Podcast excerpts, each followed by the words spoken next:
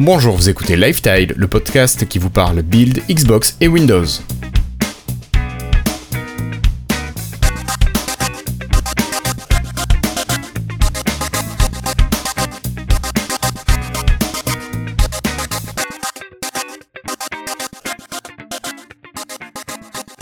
Bienvenue à toutes et à tous, nous sommes aujourd'hui le jeudi 21 mai 2020 et c'est l'épisode 183 de Lifestyle. Alors, pas d'épisode la semaine dernière, c'est vrai que l'actualité a été assez légère euh, jusqu'au jeudi. Elle a attendu qu'on passe le jeudi pour devenir un petit peu plus intéressante. Je vois Cassim d'ailleurs qui fait oui de la tête en régie et euh, oui, elle a été plus intéressante après la date prévue de l'enregistrement de la semaine dernière. Donc voilà, l'épisode 183 est aujourd'hui et pas la semaine dernière. Euh, Cassim est donc là ce soir. Bonsoir Cassim. Bonsoir à tous, euh, bonjour, ça va? Ça va, ça va. Et à côté de toi, sous la chaleur calaisienne, nous avons Flobo qui est là. Salut Flobo. Salut, ça va, ça va Ça va, ça va. C'est vrai qu'il fait chaud. Ouais, ça commence à aller mieux là. Ça commence à aller mieux. Mais tu sais, il a fait 27 ici quand même. Attends, et pour le Nord, c'est énorme. Ouais, oui. De mémoire d'homme. On devait avoir notre camarade David qui était là ce soir, mais bon, peut-être qu'il arrivera plus tard. En attendant, moi, vu que l'épisode est assez chargé, je vous propose tout simplement d'attaquer directement. Hello, I'm Bill Gates. Hi, I'm Joe Belfiore from the Windows Phone team at Microsoft. Alors, pour commencer, euh, je l'ai dit euh, dans la toute petite introduction de début de générique, euh, on va parler de build. Pourquoi on va parler de build? Tout simplement parce que Microsoft a tenu sa build, alors cette fois-ci en distanciel, en numérique, et Cassim a pu, a pu y être, en tout cas pour une très grande partie. Donc Cassim, on va compter sur toi, mais je sais que Florian ici présent a aussi pas mal suivi les informations qui étaient annoncées. Alors, ben, je vais même donner la parole peut-être d'abord à Florian, puis Cassim, tu pourras rebondir dessus. Et on va parler d'applications qui seraient universelles selon Microsoft. Alors, euh, Florian, à toi de nous parler un petit peu de ça et de .NET, je crois. Oui, euh, Microsoft a annoncé donc les futures versions de .NET, donc euh, une par an dans les prochaines années. Et depuis pas mal d'années déjà, Microsoft... Alors juste, je t'arrête. oui. Est-ce que tu peux nous rappeler rapidement, pour ceux qui ne savent pas ce que c'est que .NET? C'est le framework qui permet de faire des applications dans Microsoft. À l'origine, c'était le framework pour faire des applications sur Windows, mais depuis quelques années, Microsoft est en train de l'ouvrir pour le qu'il soit aussi utilisable sur d'autres plateformes. Merci Florian. Et donc justement, ils avaient, ils avaient amené le framework .NET sur les autres OS, donc euh, iOS, Android, Linux, euh, Mac, mais pour l'instant, ça permettait seulement de faire des applications universelles texte. Pour ce qui était de l'interface graphique, il fallait la coder spécifiquement par application. Il n'y avait pas de façon de faire une interface graphique universelle avec .NET. Et là, avec .NET 6, ils ont annoncé que ça allait enfin changer. Ils allaient faire évoluer l'ancien Xamarin pour le faire devenir euh, MAUI, donc multiplateforme appui. Et un, un développeur pourra en théorie, si Microsoft arrive à faire euh, ce qu'ils ont annoncé, de, de fin 2021 faire une application .NET qui tournera nativement sur Windows, donc Bureau, Linux, macOS, iOS, Android avec le même code à 100%. Il n'y aura pas besoin de faire de code spécifique, le même code pourra permettre de faire une app vraiment 100% universelle, enfin presque 100% universelle. Parce que pour l'instant, il restera quand même deux plateformes qui seront un petit peu séparées. Il y aura le web. Pour le web, pour le web, il faudra un code un petit peu différent euh, avec Blazor. Bon, c'est Christophe quand il sera là pour nous en parler, en parler plus en détail. J'imagine sur DevApps, daigne euh, nous rejoindre. Ouais, sur nos amis de, de chez DevApps, ils en parlent beaucoup, donc si ça vous intéresse, vous pouvez voir plus en détail comment ça fonctionne. Bref, pour le web, il y aura un système d'un framework un petit peu différent, mais qui sera quand même euh, connecté. Et l'autre euh, grande différence, c'est pour UWP, les applications Windows. Ils ont annoncé que UWP ne sera pas compatible avec ce nouveau framework. Alors, c'est un petit peu Ça, c'est étonnant, bête. Mais c'est, c'est encore une fois, ça montre que UWP c'est plus vraiment le futur euh, pour Microsoft, parce que bon, ce framework sera seulement compatible avec les applications bureau. Mais pour, pour, l'instant, UWP n'est quand même pas mort parce que ça reste la- l'environnement de prédilection pour faire, des applications tactiles sur Windows, des, applications natives sur Xbox, HoloLens et même sur Windows 10X pour l'instant dans les bêtas. C'était UWP qui est utilisé pour faire des applications natives. Donc pour l'instant, je pense qu'il va rester encore un petit peu en fonctionnement. Mais sur le long terme, je pense que UWP finira par disparaître parce que Microsoft a aussi annoncé le projet Réunion. Ah C'est-à-dire oui, oui. qu'ils vont essayer avec euh, WinUI, ce qu'ils appelaient WinUI, donc euh, d'unifier les applications UWP et les applications Win32 en un seul type d'application Windows. Donc je pense que sur le long terme, ce sera ce type d'application Windows euh, unifié qui deviendra un peu la, la base de ces, toutes les applications Windows. Ce sera plus vraiment, euh, il n'y aura plus vraiment de concept d'UWP comme on a aujourd'hui. Mais bon, ça c'est sur du long terme. Ouais, ouais. Ok, euh, Cassim, euh, tu as quelque chose à rajouter là-dessus peut-être ou Non, on il passe est- à la suite? Non, non, il a tout dit euh, sur Projet Réunion. C'est si, si moi j'ai bien compris ce qu'il voulait faire, c'est euh, plutôt que d'essayer de remplacer Win32 par UWP, ils vont prendre Win32 et UWP et ils vont les faire fusionner, converger vers quelque chose de commun euh, que les développeurs pourront dans lequel ils pourront puiser en fait sur une sorte de boîte à outils dans lequel ils pourront euh, piocher pour euh, faire adapter leur application et ça va permettre notamment aux applications Win32, les applications historiques bah, de comme ça euh, avoir des fonctionnalités modernes euh, qui étaient jusque-là réservées aux UWP. Donc c'est théoriquement à la fois la mort de l'UWP et de Win32, c'est surtout la mort de l'UWP, mais c'est aussi euh, à terme normalement un remplacement, euh, si ça marche bien euh, avec Projet Réunion, de, un remplacement même de Win32 par quelque chose de nouveau et plus moderne. D'accord. Ok. Et donc pour faire tourner ces applications, on n'a pas besoin d'une machine de guerre quand même, style une machine qui aurait, je sais plus moi, euh, 285 000 cœurs, 400 000 GPU, quelque chose comme ça. Non, il n'y a pas besoin de ça, Cassim Euh, Non, pas du tout. Là tu me parles, c'est même plus un ordinateur, là c'est un super ordinateur je crois, non? Ah oui, pardon, c'est un super ordinateur, c'est ça. Euh, en fait, merci pour cette la merveilleuse transition. Euh, on est en train de parler en fait du super ordinateur que effectivement Microsoft a dévoilé euh, bah, à la bid là. Euh, alors en fait, donc les super ordinateurs pour rappeler, c'est- pour rappel, c'est des vraiment donc c'est des gros PC, euh, c'est des PC vraiment euh, de certaines entreprises comme IBM qui ont développé souvent pour de la recherche par exemple, c'est des PC qui prennent des pièces entières voire des bâtiments entiers, c'est des trucs Ah. voilà, c'est On devrait même pas dire PC. On devrait ça. dire vraiment c'est Oui, plus des serveurs oui, reliés c'est- entre eux. c'est- des ordinateurs, c'est pas des PC justement, ils sont pas personnels quoi. Euh, on, on a enlevé le personnel de computer quoi. Euh, et comme tu disais, euh, là le nouveau super ordinateur de Microsoft, il a 280 000 cœurs CPU, euh, 10 000 euh, puces graphiques et 400 euh, gigabits par seconde de bande passante internet quoi entre pour chaque serveur indépendant qui compose le super ordinateur. Donc avec ça, honnêtement, déjà bon la connexion internet, je pense que je pense que ce serait pas mal pour monter euh, du podcast à mon avis. Ouais, au moins pour enregistrer le soir, parce que là, 0,6 mégabits seconde, c'est ridicule.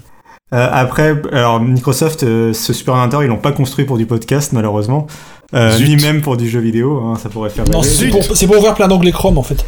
C'est pour pouvoir ouvrir effectivement plus de deux ou trois onglets Chrome à la fois. et- non, euh, non, non, non, on va arrêter de blaguer. C'est pour faire de l'intelligence artificielle et euh, faire tourner du Azure. Euh, notamment, ils ont expliqué que euh, ils, avaient décou- enfin, ils avaient découvert au cours des derniers mois, années, que l'intelligence artificielle, euh, tu la décuplais vraiment quand tu lui donnais des tailles géantes de données et euh, des choses que seul un super ordinateur pourrait justement euh, traiter. Et leur ambition, c'est par exemple de carrément euh, donner, par exemple, à, une, IA euh, tous les livres qui existent, par exemple, pour vraiment lui faire comprendre tous les, tous les livres en français, pour lui faire comprendre vraiment euh, l'ensemble de la langue et qu'elle puisse vraiment euh, puiser dans la langue pour après, euh, bah, par exemple, je sais pas moi, euh, quand tu lui donnes un nouveau livre, en fait, elle va pouvoir faire un résumé intelligent d'un discours ou des trucs comme ça. Euh, de façon euh, bien construite parce qu'elle aura maîtrisé complètement en fait la langue française. Donc c'est vers cette orientation, en fait, euh, cette nouvelle étape de l'intelligence artificielle qu'ils veulent aller. Et euh, d'après eux, ce, super ordinateur, il va y contribuer. Et pour donner un, un, un, un indicateur en fait de ce que ça représente comme puissance, euh, alors c'est pas le meilleur super ordinateur du monde, ça c'est toujours Non. IBM qui l'a, mais euh, t'as euh, un- une sorte de, de classement officiel qui est le top 500 des, des super ordinateurs et le, la machine de Microsoft va rentrer dans le top 5. Donc quand on dit rentrer dans le top 5, on imagine que ça veut dire qu'elle va être à la cinquième position. Sinon, Oui, ils auraient dit- dégager l'ancien cinquième. c'est ça, sinon ils auraient dit top 4 ou top 3. Euh, C'est ça. donc euh, ça sera le cinquième euh, ordinateur du coup le plus puissant au monde. Ok. Bon, je pense qu'il n'y a pas besoin Non, de, après, c'est- de passer plus C'est de c'est temps l'annonce dessus. gros chiffre quoi un peu. hein. C'est ça, c'est ça. C'était l'occasion de se faire mousser peut-être un petit peu euh, lors de la build, mais bon, allez, c'était l'occasion. Euh, on va continuer cette fois-ci pour parler d'autre chose où il n'y a pas besoin d'un super ordinateur. Je pense qu'un ordinateur personnel pour- pourra très bien faire l'affaire. On vous en a déjà parlé ici. Il y a Linux qui intègre de plus en plus Windows 10 avec le sous-système Linux pour Windows notamment. Et euh, j'ai cru comprendre, Florian, qu'il y avait plein de nouveautés qui allaient arriver, enfin plein de nouveautés. Beaucoup, en tout cas, à destination des développeurs, et puis même euh, pour monsieur et madame Michu qui finalement pourront facilement utiliser Linux, il me semble. Jusqu'à dire que Monsieur ou Madame Michou pourront facilement utiliser, tu vas peut-être un petit peu loin, mais bon, il y a des nouveautés. qui- Il y a des nouveautés qui arrivent, oui. Alors déjà depuis la version 2004, enfin en tout cas dans la version 2004, parce qu'elle n'est pas encore arrivée pour tout le monde, je crois, euh, elle arrive Non. bientôt pour tout le monde. Euh, Microsoft intègre maintenant un sous-système Linux complet dans Windows 10 avec une euh, Win- Windows Subsystem for Linux 2, donc une, ce qui est une machine virtuelle ultra optimisée. Donc on voit même pas que c'est une machine virtuelle en général. Donc euh, cependant celle-là est pour l'instant limitée aux applications texte, c'est-à-dire qu'on peut lancer toute application texte Linux, mais seulement ça. Pour l'instant on ne pouvait pas lancer d'application graphique. Et ça va changer au fil de, la prochaine année. Normalement, Microsoft va ajouter le support donc de DirectX directement dans Linux. Ça va permettre de dans le, le système Linux pardon, et ça va permettre au, au système Linux de lancer des applications graphiques également. Donc on pourra lancer n'importe quelle application Linux directement sous Windows. Et ça c'est quand même euh, pas mal du tout. Ça va vraiment ouvrir de nouveaux usages. euh, Enfin, c'est quelque chose qui vraiment vise les développeurs a priori euh, en premier lieu parce que c'est eux qui ont le plus besoin de cette boîte à outils qui est Linux en fait. Mais mais c'est vrai que quand moi la première fois que j'ai installé ce sous-système Linux, bah moi enfin les lignes de commande ça va, je peux en faire quelques-unes mais je trouve ça tu te sentais vite limité, t'avais envie de de lancer t'avais envie de juste pour le fun de lancer un LibreOffice ou quelque chose un peu une, vraie un logiciel classique quoi et de voir le voir tourner juste au moins pour le test quoi. Et euh, bah justement, là, donc l'interface graphique n'était pas gérée jusque-là.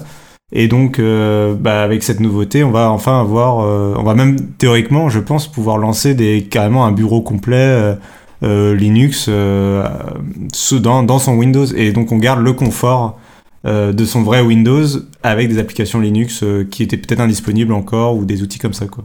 Alors moi j'ai une question sur le chat, on nous demande si ce sous-système euh, Linux pour Windows est disponible uniquement pour les Windows 10 Pro ou s'il est accessible aussi aux Windows 10 famille, les Home. Normalement, Alors, il est, euh, Normalement, il est disponible pour les deux. euh, il est plus, euh, il est plus réservé aux versions pro. Normalement, il est, les versions Home y ont accès. Après, c'est une installation. euh, faut aller dans les paramètres de Windows. Ça demande un petit peu euh, d'aller dans les options avancées, quoi.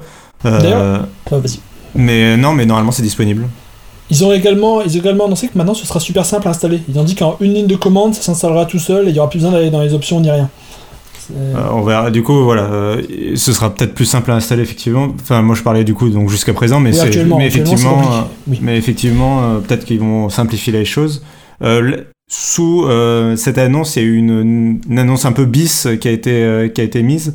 C'était l'arrivée de DirectX officiellement dans Linux. Parce qu'en fait, pour faire tourner ces applications graphiques, euh, le sous-système Linux, la machine virtuelle, va se brancher euh, au DirectX de Windows. Et pour ça, ils ont vraiment mis un vrai DirectX, le vrai DirectX 12 complet, euh, directement dans le sous-système Linux. Alors, ça veut pas dire qu'il l'open source pour autant ou quoi. C'est en fait, c'est vraiment. euh, euh, vous savez, euh, si vous touchez un peu à Windows, vous, connaissez peut-être les fichiers DLL, c'est des fichiers de librairie. Euh, L'équivalent sous Linux, c'est les fichiers .so, c'est exactement la même chose, mais pour Linux. Et donc là, à la place d'avoir un directx.dll, je schématise, on va avoir un directx.so qui sera directement intégré à Linux. On n'aura pas le code source de ce, de directx.so, donc il sera peut-être pas facile à copier et à exporter vers d'autres vrais systèmes Linux. Par exemple, les, gens qui veulent utiliser euh, Linux de façon complète sans Windows ont peut-être toujours pas accès à, DirectX, mais au moins Microsoft fait un premier pas d'adaptation de cette API graphique euh, vers, euh, vers Linux. Si un jour on arrivait à avoir DirectX sous Linux, ça voudrait dire théoriquement que les jeux vidéo, tous les, grande majorité des jeux vidéo qui ne sont pas développés en Vulkan ou en OpenGL, mais en DirectX, c'est l'API de Microsoft, bah, tous ces jeux vidéo qui sont réservés à Windows jusqu'à présent pourraient facilement arriver sur Linux. Euh, C'est un, des gros points forts de Windows actuellement. Donc ce, ce- cette arrivée de DirectX petit à petit sur Linux, c'est euh, une étape assez importante. D'accord. Merci beaucoup Cassim pour toutes ces précisions. Alors on parlait de libre, bon on a euh, Linux qui arrive pour, euh, pour sur Windows de manière plus développée. On a aussi donc Edge qui annonce des nouveautés. Alors Edge basé sur Chromium, donc le projet libre Chromium. Euh, alors qu'est-ce qu'on a comme nouveauté? Si je dis pas de bêtises, ça va se tourner surtout au niveau des collections. Euh, mais ça, nous, on les a déjà quand même sur les versions, euh, pas, j'allais dire insider, pas insider, mais les versions euh, Canary et les versions développeurs. Euh, Il y a les fonctions d'export. Alors, tu en avais parlé, Cassim, par exemple, quand tu faisais une recherche sur un nouvel ordinateur que tu voulais acheter. Si tu mettais dans les collections de tes pages web, tu pouvais exporter tout ça et tu avais un tableau qui se faisait automatiquement sur Excel. Hmm. Euh, si vous avez des pages qui sont pas des pages avec des données chiffrées, vous pouvez aussi exporter sur Word. Ça vous fait euh, un tableau une, euh, par exemple, une, une bibliothèque, enfin, euh, votre, comment on dit quand tu fais euh, Une bibliographie, quoi. Enfin, une, une bibliographie. Merci, c'était le mot que je cherchais. Donc ça vous fait tout ça directement, c'est quand même très pratique. Donc on a les nouveautés, il y a un export qui va arriver sur OneNote. J'ai lu et j'ai oublié la dernière chose liée aux collections. Alors je sais pas si vous pouvez me le rappeler ou pas. Euh, c'est Pinterest, le, ce fameux service euh, Ah incroyable. oui, c'est pour ça que je l'ai oublié. En fait, je crois que c'est, je crois qu'il est toujours populaire aux États-Unis. Oui, non, en- en France, il a fait un peu. J'ai l'impression que c'était un peu une étoile filante. euh, que je sais pas si énormément de, monde l'utilise en France. Oui. En tout cas, y en voilà. tout cas, maintenant, il sera intégré à Edge. euh, et c'est euh, une nouvelle fois un petit peu la stratégie Microsoft d'aller chercher des partenaires comme ils vont avec euh, Spotify ou d'autres Mm. fournisseurs de services qui sont indépendants des gros groupes comme Google et Facebook, d'aller les chercher, de les intégrer à ces logiciels. Je pense que c'est toujours bon à prendre. Moi, je l'utiliserai pas, mais, mais c'est toujours bon à prendre. Euh, effectivement, tu as l'intégration de OneNote et tu avais dans les. T'as aussi la fonction de recherche qui a été ajoutée, donc le- ce fameux, Oui, vrai. cette fameuse barre latérale. euh, donc elle va arriver bientôt dans Edge. Ça en gros permet de faire un clic droit et d'avoir une recherche. et au lieu de euh, actuellement vous faites un clic droit sur un mot par exemple de votre article que vous n'avez pas forcément bien compris et vous, le navigateur vous propose de faire une recherche sur votre sur votre moteur de recherche préféré pour comprendre ce mot ou en savoir plus sur le sujet. Euh, là, à la place Edge, à la place de vous ouvrir un nouvel onglet, il va vous proposer une barre latérale qui va vous directement vous afficher euh, les résultats sous Bing euh, liés à ce mot-clé euh, sans que vous ayez à quitter votre page. Donc ça peut être pratique de voilà de pas quitter sa page et d'avoir des informations relatives. Par exemple, je sais pas moi, on peut imaginer tu es en train de re- lire une recette de cuisine, bah peut-être que si tu fais une recherche par rapport à un aliment, il va te dire euh, où le trouver ou alors il va te dire euh, ses apports énergétiques, etc. Donc ça peut être euh, intéressant. Ouais, alors par rapport à ça, tiens, tu, tu parlais de, de Bing. La recherche se fait exclusivement sur Bing ou on va pouvoir changer le moteur de recherche? On, on en discutait avec Florian euh, avant l'émission. Visiblement, d'après ce qu'il a testé, euh, tu me disais que c'était, ça avait l'air d'être que sur Bing, c'est ça? Pour l'instant, mais après, c'est la première, euh, c'est la première bêta dans la première bulle de- du truc hein, pour l'instant. Donc, euh, c'est, je veux dire, c'est c'est apparu il y a 12 heures. Donc, C'est vrai. euh, voilà. C'est assez jeune. Ok. Alors, dans les nouveautés qui ont été annoncées à Build, quand même, on a encore d'autres choses qui sont arrivées. Alors, moi, pas forcément des choses que je vais beaucoup utiliser. Euh, Florian, on parlait tout à l'heure aussi du Windows Terminal qui arrive. Alors, cette fois-ci, le Windows Terminal, c'est ce qui va remplacer, alors, euh, pas l'invite de commande, mais comment tu appelais ça euh, le... La console. La console, voilà, la console qui affiche Ça l'invite de remplace commande. pas ça, c'est une nouvelle console Pardon, oui, c'est- l'ancienne. Voilà, justement. Voilà, voilà, voilà. l'ancienne pour la vieille compatibilité MS-DOS. Voilà, merci. C'est bien, au moins tu es précis. Euh, donc cette nouvelle, euh, ce Windows Terminal que vous pouvez télécharger tout simplement sur le Windows Store. Donc euh, très facile euh, à utiliser. Moi je l'ai fait. euh, et qui est vraiment bien. hein. Enfin, si vous, du coup, si vous êtes adepte de la ligne de commande, il est vraiment bien parce qu'il il gère euh, les, les les définitions nouveaux des, caractères. Voilà, les nouveaux caractères, euh, il est accéléré graphiquement, donc ça veut dire que les caractères s'affichent de façon très jolie, de façon très lisse et tout sur les écrans haute définition. Donc euh, c'est vraiment une, euh, un bel outil pour ceux qui ont besoin des lignes de commande. Mais euh, dans les autres nouveautés que j'avais relevées, je voulais peut-être qu'on parle rapidement de- du gestionnaire de paquets. Ah ben c'était ma prochaine info. Donc vas-y, embraye. Bah, c'est tu, tu m'as mis la connexion euh, euh, invite de commande, hop, euh, gestionnaire de paquets, ça va un peu de, de pair. Ils- tout à fait. Ils ont annoncé euh, le Windows Package Manager, donc qui est un nouveau gestionnaire de paquets. Alors, le gestionnaire de paquets, c'est le terme un peu abscon en ligne de commande, qui est l'équivalent de tout ce qui est store d'applications euh, sur nos OS euh, modernes. C'est un vieux truc euh, de Linux qui euh, existait pas trop sous Windows jusqu'à présent. Il y avait eu des petites tentatives de Microsoft où on avait aussi euh, Chocolati, euh, je ne sais pas comment on prononce. euh, Chocolaté. euh, Chocolaté, ouais, qui était un gestionnaire de paquets justement, mais euh, non officiel, même si développé en partie par des employés de Microsoft. Euh, là, non, c'est vraiment une solution officielle. Et ce qui est intéressant, c'est que euh, donc il va y avoir un, un repository. Donc c'est-à-dire en gros, c'est une ligne de commande. Vous, vous tapez le nom de votre logiciel, et il va automatiquement aller vous le télécharger, vous l'installer. Et après, vous avez des lignes de commande pour mettre à jour automatiquement tous vos logiciels et tout ça. Donc ça peut automatiser des choses de façon assez euh, puissante et assez intelligente. Et, euh, et là, euh, les premières personnes qui ont testé ont déjà trouvé des trucs genre il y a LibreOffice et tout qui sont enregistrés dans le système. Euh, Il y a aussi des logiciels comme Steam qui sont enregistrés dedans. Donc euh, pas forcément que des trucs euh, ultra euh, genre open source et Microsoft. libre ou ni Microsoft quoi. Mais euh, mais du coup il y a euh, par exemple il y avait Steam. Et ça ouvre la voie. euh, là où je voulais mentionner Steam, c'était par, par le fait qu'il n'est pas disponible sur le Microsoft Store en fait. Et d'ailleurs, Ouais. actuellement, le gestionnaire de paquets ne permet pas, euh, si je ne m'abuse, d'installer des applications qui viennent du Microsoft Store. Ça arrivera à terme, mais là, dans la première version, c'est pas le cas. Et je trouve ça intéressant. De, ça montre encore une fois que Microsoft semble vouloir réunir un petit peu le monde Microsoft Store et le monde euh, externe. Euh, et ce gestionnaire de paquets, c'est encore une façon de le faire. Et euh, ça ouvre la voie vers des, la possibilité de, de se créer un, un script. Alors, ce sera pour les bidouilleurs, hein, mais euh, un script qui te dit. euh, euh, la première fois que tu réinstalles Windows, bah, tu lances ton script et hop, il va aller te télécharger, installer euh, Steam, il va te télécharger LibreOffice, il va te télécharger, je sais pas moi, Chrome, etc. euh, euh, d'affilée et tu auras tous tes logiciels auxquels tu es habitué, qu'ils soient dans le Microsoft Store ou non. Quoi. Donc très pratique. Euh, Florian, je te voyais acquiescer. Pardon, ce qui serait bien également, c'est qu'ils mettent, euh, comme tu disais, dans le Microsoft Store aussi les applications non Microsoft comme Steam. Mm. qu'il y a des sources autres que Microsoft dans le store en interface graphique pour les gens qui n'ont pas envie d'utiliser la ligne de commande.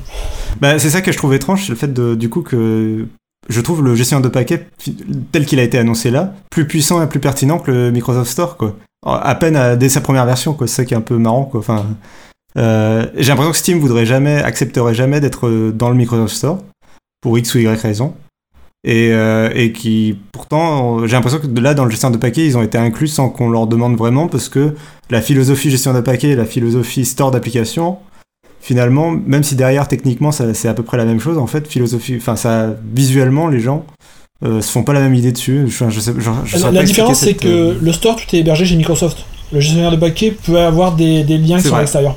Alors, au niveau sécurité, ce gestionnaire de paquets, euh, est-ce qu'on peut imaginer qu'on va interroger un serveur Microsoft qui va nous renvoyer uniquement sur des données hébergées chez Microsoft ou ça va être hébergé chez Microsoft, hébergé sur les serveurs de Steam, hébergé sur les serveurs de LibreOffice, de je ne sais qui?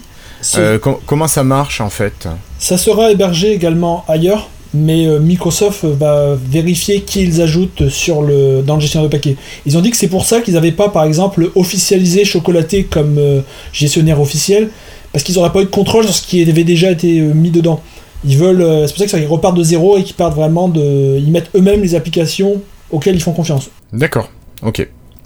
Merci beaucoup. Mais du coup, ça risque d'être une meilleure solution que d'aller sur euh, Google et de télécharger des, des logiciels des fois de sites euh, dont des ça. fois tu sais pas euh, la pertinence. Je pense, ouais, tout à fait. Mais je pense que ça serait intéressant de refaire peut-être un tuto chocolaté et peut-être aussi d'enchaîner avec euh, un tuto Florian sur euh, ce Windows Manager justement, parce que je ça pense pourrait qu'il être faut intéressant. encore attendre un peu parce que pour l'instant il n'y a pas grand chose dedans. Moi je me dis dans 6 mois, je regarde ce, qu'il y a- ce, qui- ce que j'installe toujours sur chocolaté. Parce que moi je me fais déjà mes scripts que quand je réinstalle avec chocolaté et euh, pour que ça m'installe tout tout seul. Et donc euh, je verrai bien dans 6 mois, je pense que j'essaierai une fois que ce sera un peu plus. euh, parce que là on est à 0 0.0.44, quelque chose comme ça, donc je pense que pour faire un tuto il faut peut-être attendre encore qu'il soit un petit peu plus Oui. proche d'une version finale. On est d'accord, on est d'accord. On est enthousiaste. voilà, voilà. Mais chocolaté, je crois que t'as même pas besoin de faire de script parce que il te télécharge et te met à jour sur ton OneDrive directement toutes les applications que t'as téléchargées. Donc à l'installation, tu remets ton chocolaté, tu réintègres cette liste et normalement il te récupère tout. Oui, mais la liste c'est un truc à part, c'est pas intégré par défaut en chocolaté, c'est moi qui t'avais dit comment l'ajouter. C'est- Ah pardon. Ah, excuse-moi. C'est pas grave. Allez, ok, mais euh, je crois qu'on a déjà bien parlé de ça, on a bien parlé de Edge. Euh, je crois que quelqu'un nous dit que Windows 10 est à nouveau sur le devant de la scène. Alors, est-ce que ça serait l'arrivée de Panos Panay en charge de Windows qui ferait que, bizarrement, ça y est, hop, il y a à nouveau de la niaque euh, sur, euh, sur Windows, Cassim? Oui, c'est un- c'était une nouvelle qui est passée bah, pendant la conférence de la build. En fait, ils ont, ils ont annoncé que. Alors, déjà, ils ont commencé par dire que la build, c'était vraiment. Ça s'adressait aux développeurs et aux développeurs Windows et tout ça, et que c'était vraiment le cœur du sujet de, de la build. Euh, ce, ce à quoi tout le monde a fait un, un petit sourire gêné en se souvenant que les à peu près cinq dernières éditions étaient dédiées à Azure, quoi, en gros. Donc, euh, Ah, bon, mais ça. Euh, ils sont mignons, mais bon, ça, ça ressemblait plus à une conférence Azure ces dernières années qu'une conférence Windows ou une conférence euh, de développeurs. Euh, donc là, on revient un peu. Je trouve qu'ils sont un peu revenus. euh, D'ailleurs, c'était euh, Anselman qui faisait euh, beaucoup la, la présentation de cette édition de la build, et on est un peu revenu aux racines de, de ce que ce qu'était la Microsoft Build. Et comme partie de, cette, de ce retour un peu aux, aux racines, bah, il y avait ce que tu disais, c'est-à-dire l'annonce que Microsoft va réinvestir. euh, ils ont reconnu un peu qu'ils avaient laissé de côté Windows 10 ces dernières années, où les mises à jour euh, était toujours là, mais avait de moins en moins de nouvelles fonctionnalités. C'était plus vraiment la révolution. Euh, finalement, vu qu'il n'y a même plus un Windows 11 sur lequel, euh, euh, auquel attendre, bah, finalement, euh, on n'avait plus grand chose à, se mettre sous la dent. Et là, euh, Microsoft donc reconnaît ça et dit qu'ils vont à nouveau réinvestir dans Windows. Et comme on le disait avant l'émission et comme tu le disais à l'instant, bah, j'ai l'impression que ça peut pas être une coïncidence avec le fait que Panos Panay, donc le papa des surfaces, soit arrivé à la tête de l'équipe Windows il n'y a pas si longtemps que ça.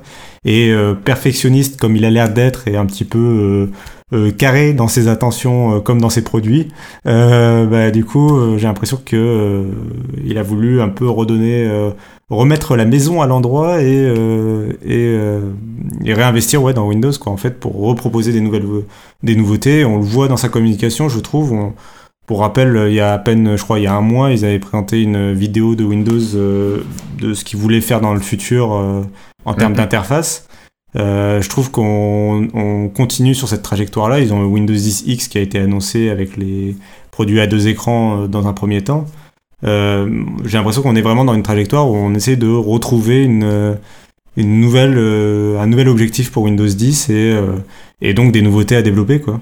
Je sais pas ce que, et pour le grand public comme pour les professionnels, je sais pas ce que vous en pensez. Florian? Je suis désolé, j'ai il y a eu un tweet. il- Il y a un, tweet. Je me suis, je me suis énervé sur un tweet Microsoft euh, à l'instant et j'ai pas écouté ce que. ce Et il était circonspect. euh, J'ai cru que tu... ah, je préfère ça que ce soit moi qui te qui arrive pas Non, à mais en fait, sur la. je vais juste vous raconter, c'est que euh, la bulle de 19613 a cassé Cortana pour énormément de personnes et ça fait des, ça fait deux mois que tout le monde dit ça marche plus, réparait. Et là, ils nous sortent un tweet. On a ajouté plein de fonctionnalités qui marchent sur Cortana depuis la bulle 19613, celle qui a tout pété. Et ils répondent pas à tous les gens qui disent que ça marche pas et ils disent euh, répondez sur feedback, euh, dites-nous ce que vous en pensez? Je, je trouvais ça frustrant et débile, mais c'est classique. Bref, revenons au Mais du coup, pour revenir. euh, Mais tu vois, justement, bah, c'est ce genre de petit errement qu'il va falloir qu'ils corrigent s'ils veulent vraiment réinvestir dans Windows. Hop, je reprends le, le- le fil de l'émission. Bien et, euh, et donc, donc, ils ont annoncé qu'ils allaient réinvestir dans, dans Windows et j'espère que ça va se voir effectivement. Une autre annonce qui est passée dans le, dans le même contexte, c'est le fait que, ils on le sent, on le savait, il y avait des rumeurs sur le sujet, mais euh, des nouveautés qui étaient prévues pour Windows 10 X vont être intégrées euh, à Windows 10 a priori. Euh, Florian acquiesce et il me le disait avant, avant le début de l'émission, il me semble que tu avais vu un article aussi sur le sujet, qui vont réintégrer voilà, des nouveautés prévues pour Windows 10 X dans Windows 10. Et ça, c'est quand même une très bonne chose parce qu'au niveau de l'interface, ça n'a pas évolué beaucoup depuis 2015. hein. Euh, Windows 10X fait plus moderne au niveau des coins arrondis qu'ils ajoutent partout dans tous les autres produits Microsoft. euh, pour l'instant, ça fait un peu. euh, Bah, il y a encore, il reste un décalage sur lui comme depuis toujours en fait. Oui, du coup, il faudrait vraiment qu'il. re- Bah, J'espère qu'il va, notamment apporter ça, pas que des fonctionnalités type Paint 3D et compagnie, et plus qu'il va me donner un coup de souffle un peu sur le, sur le travail, sur l'interface et la cohérence de Windows Ce- 10. Quoi. Ce que j'aimerais bien, tu vois, c'est que. Je sais pas ce que t'en penses, mais l'idée d'avoir un Windows Core OS séparé, c'était Windows 10X. J'aimerais bien qu'il l'intègre un peu dans Windows 10 en soi et que ça devienne un peu le mode tablette, que le mode tablette te charge pas tout ce qui est. Je sais que ce serait compliqué à faire, hein, mais il te charge pas tous les trucs dont t'as pas besoin, que t'aies un mode light dans le même OS qui vous servirait vraiment sur Surface quand tu enlèves ton clavier, tu passes vraiment en mode light où tu as pas tout ce bazar. Parce que là, pour l'instant, en, sur, en tablette mode sur Windows 10, tu sens que t'as tout le, tout le bazar, c'est pas fluide, que t'as tout qui charge derrière, que c'est pas pratique.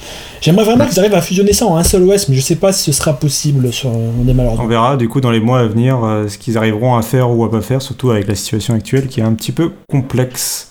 Mais du coup, c'était la grosse nouveauté voilà, pour Windows 10, et je crois qu'on a fait le tour un peu des grosses nouveautés de la build, hein, s'il me semble. Tout à fait. C'est ce que j'allais vous proposer, de clôturer la partie build et de passer tout simplement à la partie suivante qui va être la partie plutôt Microsoft et Windows.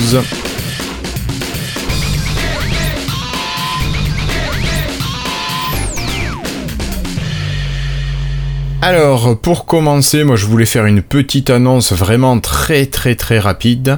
C'est la fin de Windows 10 en version 32 bits. Euh, Microsoft avait déjà communiqué là-dessus, il avait annoncé vouloir se concentrer uniquement sur la version 64 bits de son OS. Donc à partir de la version d'avril 2020, la version 20.04, qui est sortie au mois de mai, euh, Windows 10 ne sera disponible qu'en version 64 bits. Par contre, Non, toutes les versions Tu antérieures... t'avances, hein, tu t'avances, tu t'avances. C'est juste pour les Je constructeurs. Les, les- les constructeurs de nouveaux PC ont plus le droit d'installer la version 32 bits, mais elle sera encore disponible pour les particuliers. Si tu veux le- le- l'installer toi-même euh, ou mettre à jour ton ancien PC, t'as encore le droit. C'est juste les nouveaux, les constructeurs de PC n'ont plus le droit de l'installer. D'accord. Mais c'est Bon, quand même une merci. première étape euh, importante. Oui, c'est ça, on pour, va euh, vers la pour- disparition, mais pour l'instant, ils y vont lentement. Euh, Windows 10 32 bits disparaît pas ce mois-ci. Ça restera encore un bon moment, je pense. Hmm. Ils annoncent d'ailleurs, d'ailleurs, ils disent que ils- pas de souci, on va continuer à proposer des mises à jour, le support, Ouais. on vous abandonne pas en termes de support, etc. Mais, mais euh, comme pour rejoindre ce que disait Guillaume, euh, euh, c'est vraiment le début de la fin et quand même le, le fait de ne plus le donner aux fabricants, c'est quand même une grosse grosse étape importante. euh, C'est-à-dire que tu peux plus acheter, enfin. À, à à partir dans quelques mois, parce qu'il va falloir le temps que les générations de PC se, se roulent Que un les peu. stocks se, ouais, que les stocks se mais, vident aussi. mais à partir de dans quelques mois, tu ne devrais plus pouvoir acheter un PC sous Windows 10 32 bits, quoi. Donc c'est. Mais- Il y en avait encore. Je pense qu'il y en avait encore sur Ouais. des machines entrée de gamme ou sur euh, des versions très particulières de certains PC, euh, notamment dans les pays en voie de développement, ou euh, pour des raisons de licence ou des raisons de frais. euh, je pense que même c'était des PC 64 bits, mais euh, le, le fabricant foutait un Windows 32 bits dessus, je pense. D'accord. Ok. Toutes mes excuses pour cette erreur d'anticipation, euh, voilà. Bon, dans l'avenir, a priori, les versions de 32 bits sont amenées à disparaître, donc mettez-vous à jour sur la version 64 bits. Puis je pense qu'au niveau tarif, il n'y a pas de différence en plus quand tu l'installes. À mon avis, je pense, je pense que pour les fabricants, il devait y avoir encore des, des- des différences ou des, sur certaines versions de licence, euh, genre éducation, enfin pas éducation, mais genre N, pas N, éducation, machin. Enfin, tu sais, il y a 46 single language et tout, il y a 20 millions de licences Windows pour les fabricants, dont on n'a pas idée. Euh, donc je suis sûr qu'il y avait une raison euh, d'installer une version 32 bits et pas 64 bits sur certains PC. Ok. Ils peuvent plus. Ok, maintenant il n'y en a plus. Alors, pour continuer, on va parler d'un appareil qui se replie, dont on a déjà parlé pas mal. C'est le Surface Duo. Alors, euh, Cassim, le Surface Duo, on a la fiche technique qui a fuité, et finalement, ce qu'on supposait s'avère être euh, Oula. ce qui va arriver. oui. Et oui, je, je cherchais mes mots, mais Non, on- parce que voilà, c'est- vrai que ça verrait vrai, c'est pas bon en français, donc euh, du coup tu peux. Enfin bref, euh, on va pas rentrer. Non, non, non. Et donc, euh, finalement, on se retrouve avec un Snapdragon 855, si je dis pas de bêtises. Donc, euh, une version un petit peu dépassée maintenant, quand même. Une version de l'an dernier. On a un appareil qui va avoir 3440 mAh de batterie Mhm. et qui a deux batteries, euh, qui a deux écrans, pardon. Donc, qui va quand même sûrement consommer un petit peu plus. Euh, on a seulement un appareil photo. Alors de 11 mégapixels, s'il a un bon capteur, à la rigueur, c'est pas grave. Mais un seul appareil photo, c'est quand même assez étonnant sur un appareil haut de gamme. Euh, on n'a pas de 5G et pas de recharge sans fil, alors que c'est quand même une technologie qui était disponible sur le Lumia 1520 qui date euh, de 2012, 2013, je crois. Donc finalement, il est pas si top ce duo quand même. Bah, alors là, c'est le problème de Microsoft qui met euh, à peu près, je pense, 5 ans à développer ses produits, voire 10 ans, euh, et qui, du coup, on a eu exactement le même problème avec le Surface Studio et le Surface Book euh, qui, en, qui, en, qui en subit encore les mêmes euh, aujourd'hui les conséquences, mais surtout le Surface Studio. Euh, et ça risque d'être le même cas pour ce Surface Duo, c'est qu'ils ont mis tellement de temps à le développer qu'ils l'ont conçu avec des pièces qui euh, ont- sont déjà passées de date. Alors après, attention, le Snapdragon 855 par exemple, il n'est pas non plus euh, devenu catastrophique en l'espace de 6 mois. Simplement, euh, il y a une grande inconnue, c'est le prix de ce- cet appareil. Euh, Le problème, c'est qu'à partir du moment où il coûte plus de, on va dire, 600 euros, s'il coûte plus de 600 euros, euh, les caractéristiques qui sont présentées là, c'est des caractéristiques qui sont plus vraiment acceptables à ce tarif euh, en euh, Pour du 2020 haut de gamme. Pour Ouais. haut de gamme. Euh, par exemple, le Snapdragon 805 855, effectivement, il a laissé son sa place au Snapdragon 800 865, qui est un petit peu plus puissant, euh, plus moderne. Euh, quand tu mets ce prix, bah forcément, tu as envie d'avoir euh, ce qui se fait de mieux. Mais à la limite, c'est pas forcément la différence de puissance qui fait le plus, la- Non, c'est le ça. plus gros problème, c'est le fait que si tu as un Snapdragon 865 dans un téléphone, tu as obligatoirement la 5G qui vient avec. Euh, là, ton téléphone, ton appareil, le Surface Duo, euh, tu vas avoir beau mettre, on imagine, un prix assez élevé, parce que je, je pressens qu'il ne va pas coûter 600 euros, mais un peu plus.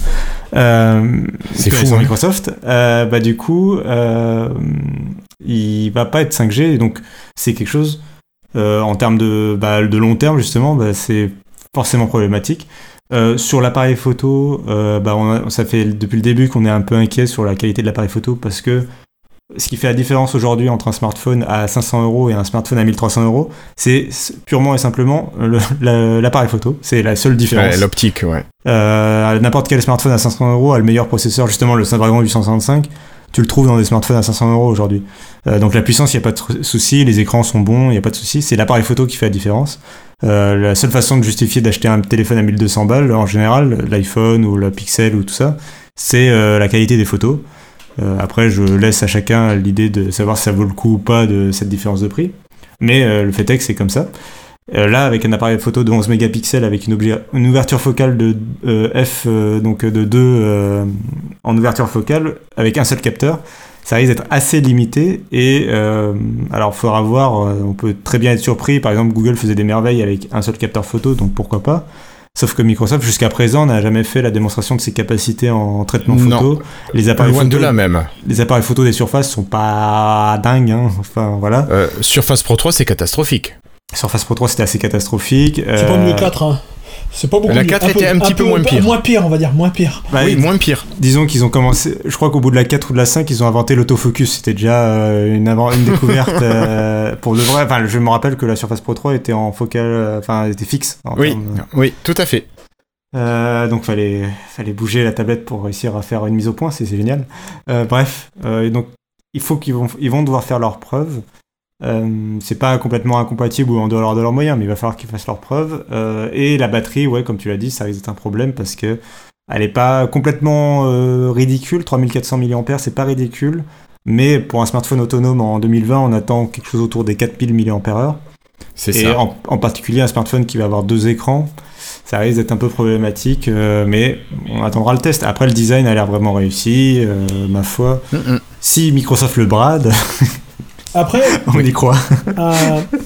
un, un, autre point qui je trouve un peu embêtant, moi, c'est qu'ils ont annoncé leur framework euh, pour faire des applications sur deux écrans, qui était compatible avec le Duo et Windows 10 X.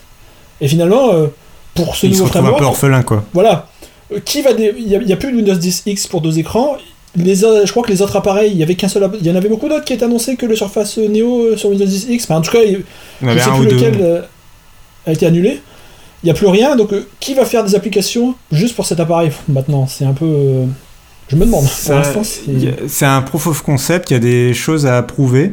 Après, moi, un truc qui me semble un peu plus. euh, pour retrouver une touche d'optimisme sur cet appareil, je pense que c'est une première génération et je pense qu'ils vont pas abandonner avec cette première génération. Enfin, je l'espère en tout cas. Et si c'est pas le cas, peut-être qu'avec la deuxième génération, soit ils seront un peu plus agressifs sur les caractéristiques de l'appareil, puisqu'ils auront réussi à peut-être le mettre à jour, soit euh, ils peuvent trouver un, euh, éventuellement un meilleur tarif si jamais le tarif ils, ils ne trouvent pas directement le bon avec le premier Surface Duo. C'est ce qu'ils ont fait avec les, le casque Surface Headphones qui a l'air d'être plutôt bien reçu par la presse. Euh, Il y a des premiers journalistes qui l'ont reçu. Euh, donc le casque à réduction de bruit. Le, la première Celui version, que Florian a sur la tête celui que Florian a sur la tête, à sa sortie, il était un peu cher, il était au même prix que la concurrence, mais pour un peu moins bien, un peu moins euh, réussi. Et, euh, et là, la deuxième version a été annoncée pour euh, un prix un peu plus agressif. Il me semble qu'il est à 100 euros de moins que le Surface Headphone de première génération à son lancement. Donc, ils, ils- tu vois, ils ont réussi, euh, malgré le fait que ce soit un produit Surface, à réduire le prix et à être un peu plus euh, agressif sur le prix. Euh, et à mon avis, du coup, le rapport qualité-prix a été grandement amélioré. Et ils peuvent peut-être faire un peu la même chose sur le milieu des smartphones. C'est un peu plus compliqué parce que le marché est un peu plus complexe, mais, mais il y a moyen. Mm, mm. Ah, ils peuvent, hein, ils peuvent. Bon, on va peut-être pas non plus passer la soirée sur le, le duo, je pense qu'il y a d'autres choses. Alors, on a parlé de ces applications qui tournaient sur euh, le Surface Duo et sur le Surface Neo, des appareils qui se plient. Cette fois-ci, on va passer à un appareil déplié. C'est la Surface Pro X, si j'ai pas de bêtises, Cassim, qui tourne sur Windows 10 ARM. Et il y a des histoires d'émulation qui ont évolué, Florian, il me semble.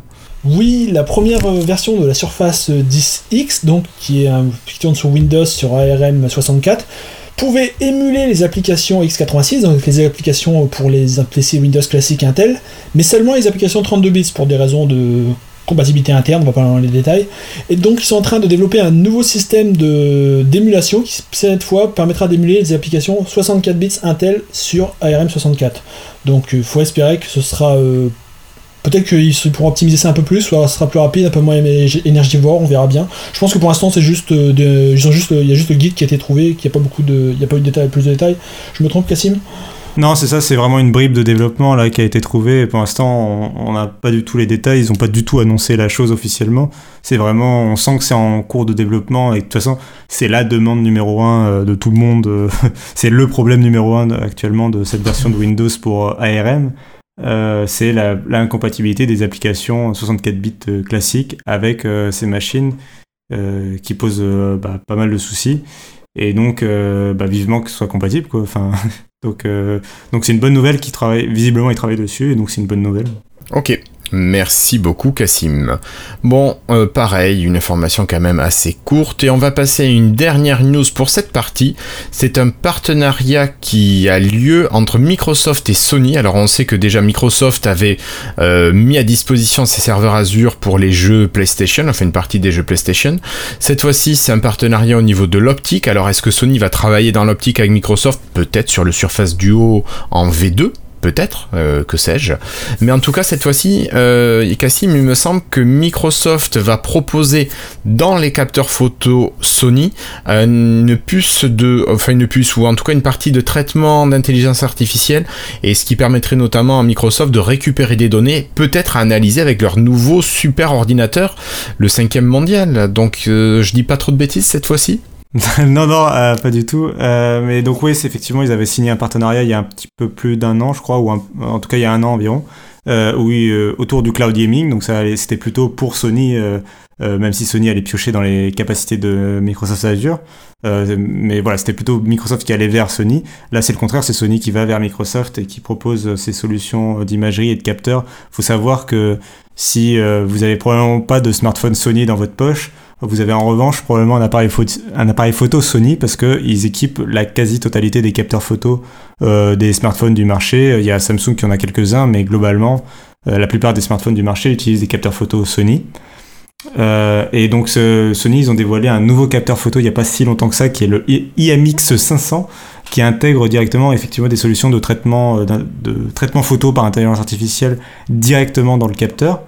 Et euh, en fait, on a découvert, donc via cette nouvelle euh, accord, cette officialisation de la deuxième partie de leur accord, on a découvert en fait que cette partie traitement d'IA, bah, en fait, a été développée euh, en tandem avec Microsoft.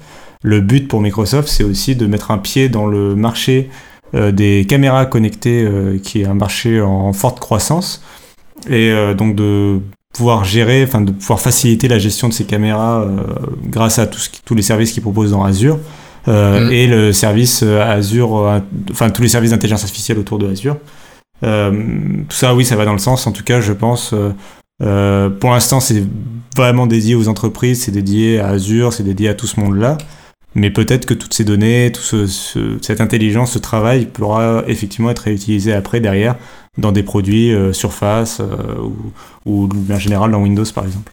Ok, merci beaucoup Cassim pour ces précisions. Je crois qu'on a fait le tour euh, sur ces informations. Je vous propose de passer tout simplement à la dernière partie, la partie Xbox.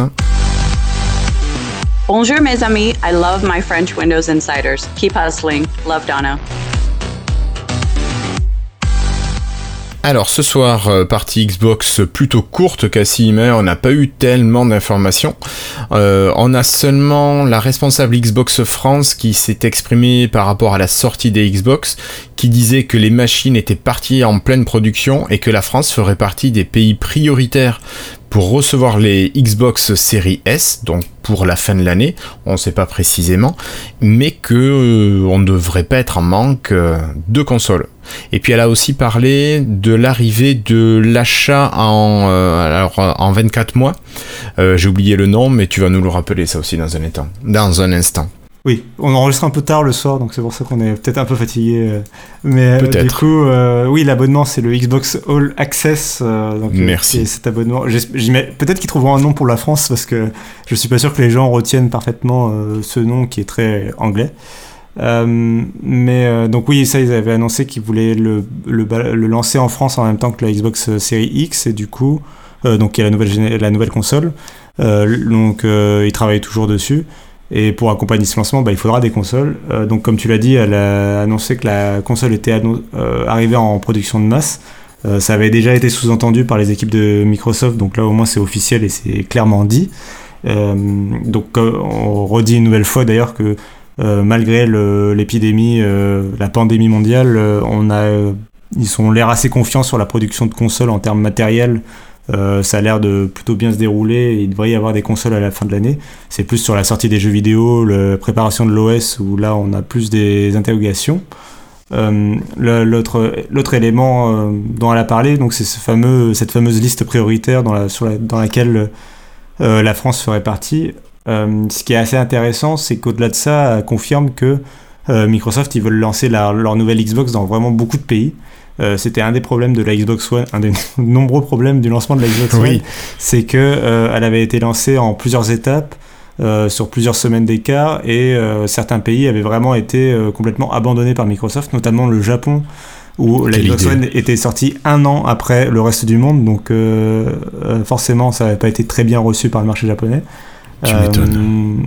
Donc, donc ce lancement en plusieurs phases, bah, il risque de le, de le réitérer parce que t'es un peu obligé, t'as pas une production, tu peux pas faire une production mondiale dès le premier jour pour tout le monde euh, comme ça. euh, forcément, t'es obligé euh, d'en avoir euh, à des endroits stratégiques avant d'autres.